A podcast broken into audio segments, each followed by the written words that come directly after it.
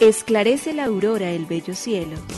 Otro día de vida que nos das, oh tierno Padre que en el cielo estás. A esta hora, unamos nuestros corazones en alabanza al Señor, Creador de todo cuanto existe. Compartamos el Evangelio. Reflexionemos en su palabra. Esto es, Esclarece la Aurora, con el Padre Antonio Ramírez. Bienvenidos.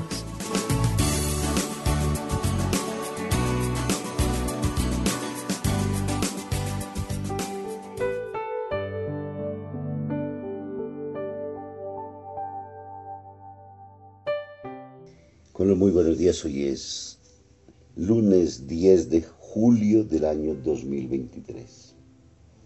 Señor Jesús, estamos al inicio de esta semana laboral. Ayer hemos iniciado con el domingo, Día del Señor, delante de tu presencia, dándote gracias en la Eucaristía, celebrando con los hermanos y agradeciendo la presencia misericordiosa tuya, que nos habló en la palabra y que se revelaba en tu cuerpo y en tu sangre, puesto que transformaste para nosotros esas especies eucarísticas y nos diste en ellas el alimento eterno de la redención y de la salvación. Con esas palabras que ayer nos empujabas y nos ponías delante, salimos esta semana a tratar de ser humildes, a cumplir las gracias de tu bendición, a dejarnos llenar de la luz de tu gracia, darnos misericordia, darnos indulgencia, pero ante todo darnos lo suficientemente dóciles a la inspiración de tu palabra para que obremos siempre en la verdad, para que obremos siempre en la sinceridad, pero ante todo para que obremos en la humildad, que no nos sintamos superiores a nadie, que a nadie intentemos de ninguna manera entonces terminar haciéndonos que somos dignos de algo y que por ello los otros tienen la obligación de servirnos, de la obligación de estar a nuestra completa y única disposición, sino que al contrario, dando las gracias y caminando a la luz de tu misericordia, entendamos que todos somos hermanos y que necesitamos obrar siempre del bien, que si tú nos das días, meses y años, es para que hagamos el bien al cual estamos llamados y que el día que nosotros vivamos, lo vivamos particularmente para servir y servir en tus hijos, en nuestros hermanos, porque tú eres nuestro Padre. Señor, con estos sentimientos de servicio, de entrega, de búsqueda del bien para nuestros familiares, para nuestros amigos, con el pan honesto que habremos de ganarnos al inicio de este día, te decimos, Señor, bendice nuestra semana, bendice estos siete días que habremos de vivir a la luz de tu presencia y de tu gracia. Por ello te decimos gracias, Señor, Creador del universo. Nos unimos a la Iglesia Universal que ora Esclarece la aurora el bello cielo, otro día de vida que nos das. Gracias a Dios, Creador del universo, oh tierno Padre que en el cielo estás. Nuestras voces unimos al concierto que el universo eleva ya en tu honor. Desde la tierra al cielo más profundo, tierno Padre magnífico hacedor, conserva nuestras almas sin pecado, a nuestro cuerpo da fuerza y salud y nuestra mente ilumina piadoso con un rayo benéfico de luz. Por nuestra amada patria suplicamos, por la iglesia elevamos oración, por nuestros amados padres y familia, siempre dichosos los hagas tú, Señor. En tu santo nombre, comenzamos este día de vida que nos das. Haz que lo acabemos santamente, oh Padre nuestro que en el cielo estás.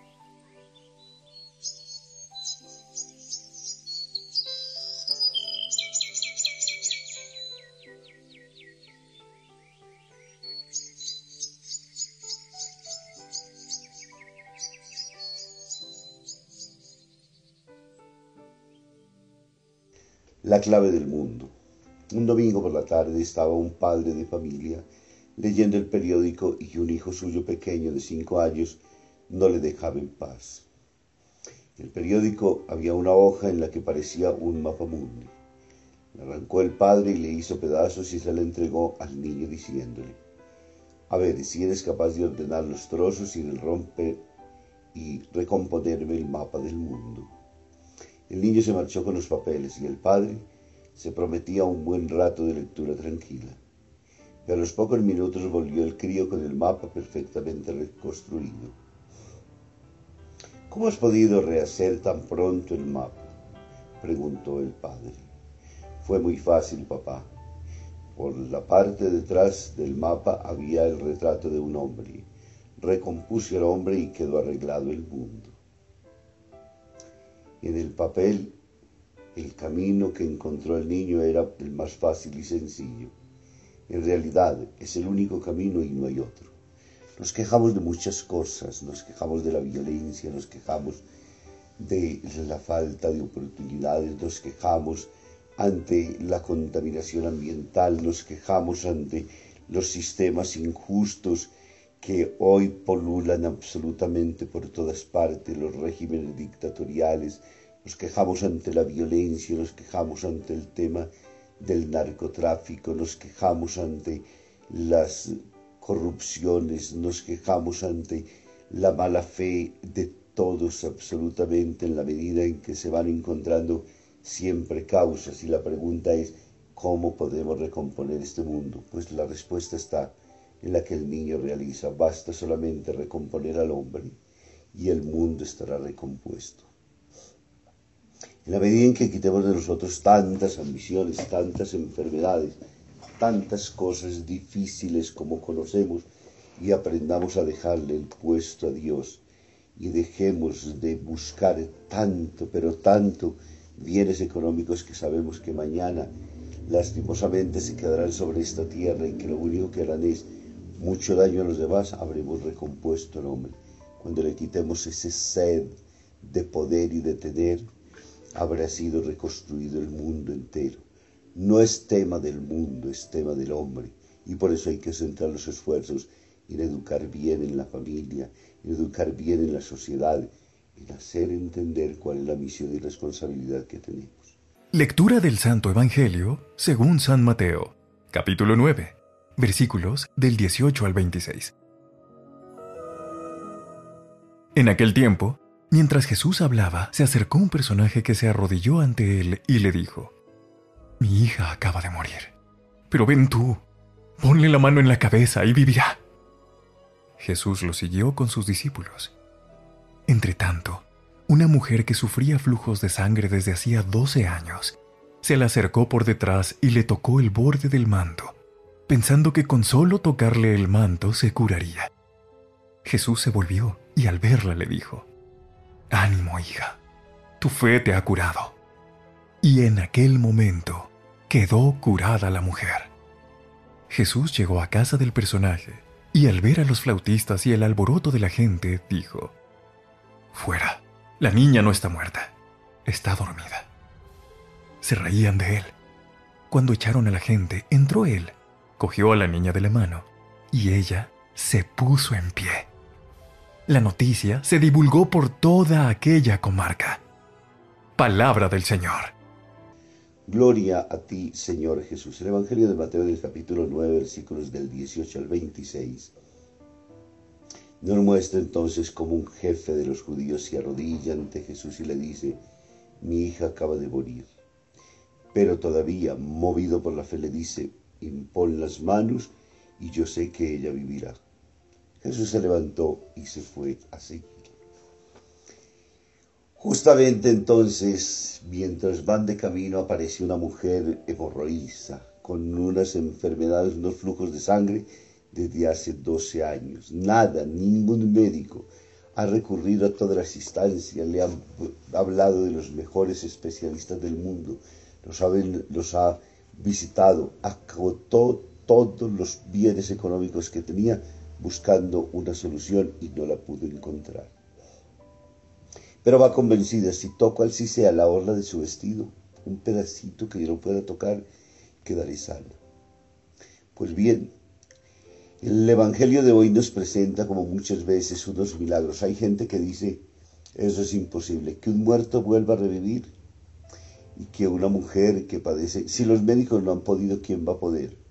Pues justamente por eso son milagros es decir, que superan la, lo biológico, que superan las causas y las fuerzas de la naturaleza.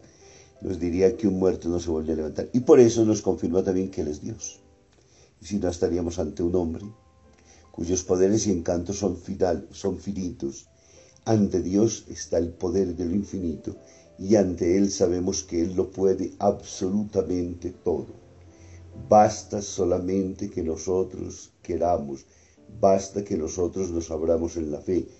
Ese hombre, a pesar de que su hija ha muerto, a pesar de que tiene autoridad y tiene puestos valiosísimos en, su, en medio de su pueblo, se dispone. Si tú le impones las manos, yo sé que ella vivirá. Y por eso va a la casa, todos se ríen de él y le dicen, ya se murió, y él, le dice, él dice, está dormida. Le dicen, ay, qué iluso, qué tipo tan pendejo para querer quitarnos a nosotros entonces velos de los ojos y tratar de hacernos creer cosas que son imposibles. El que se murió, se murió. No, Jesús resucita, Jesús levanta del sueño, Jesús despierta a quienes ya duermen. Jesús tiene todo el poder porque es el mismo Dios. Y eso es lo que nosotros tenemos que afirmar y confirmar ciertamente. Por eso los echó a todos fuera, pues a la final no creían, no estaban allí para nada, sino para llorar, gritar, lamentarse, en desesperar a esa familia, cuando ellos necesitaban era consuelo, paz, tranquilidad y sobre todo un grupo muy, pero muy convencido de personas que fueran capaces de afirmar y de confirmar, Señor, tú eres Dios, tú lo puedes todo. Por eso esos milagros que hemos venido leyendo durante todos estos días a nosotros nos dejan estupefactos. Pero es que es Dios, lo hemos visto y lo seguiremos viendo siempre.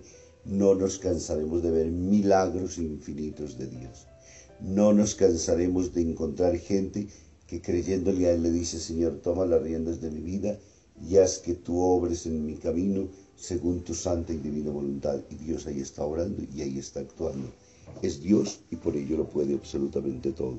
De nosotros, que lo único que tengamos es disponibilidad para creerle, para aceptar su palabra, para decirle a Dios, Señor, toma mi vida, despierta mi fe dormida, despierta mi fe muerta, esa moribunda que yo llevo dentro y que no me deja verte, que no cree en los milagros, que se aleja de ti, que cree en cualquier cosa menos en Dios, que se deja sorprender por la medicina, pero no se deja sorprender por Dios, que no cree que Dios actúa y obra en manos de hombres y de mujeres extraordinarios a los cuales los ha asignado de muchos y de muy bellos dones, entre ellos la misma medicina, entre ella el mismo poder con el cual siempre rompe las leyes y las fuerzas de la naturaleza y nos muestra lo misterioso y trascendente de Dios.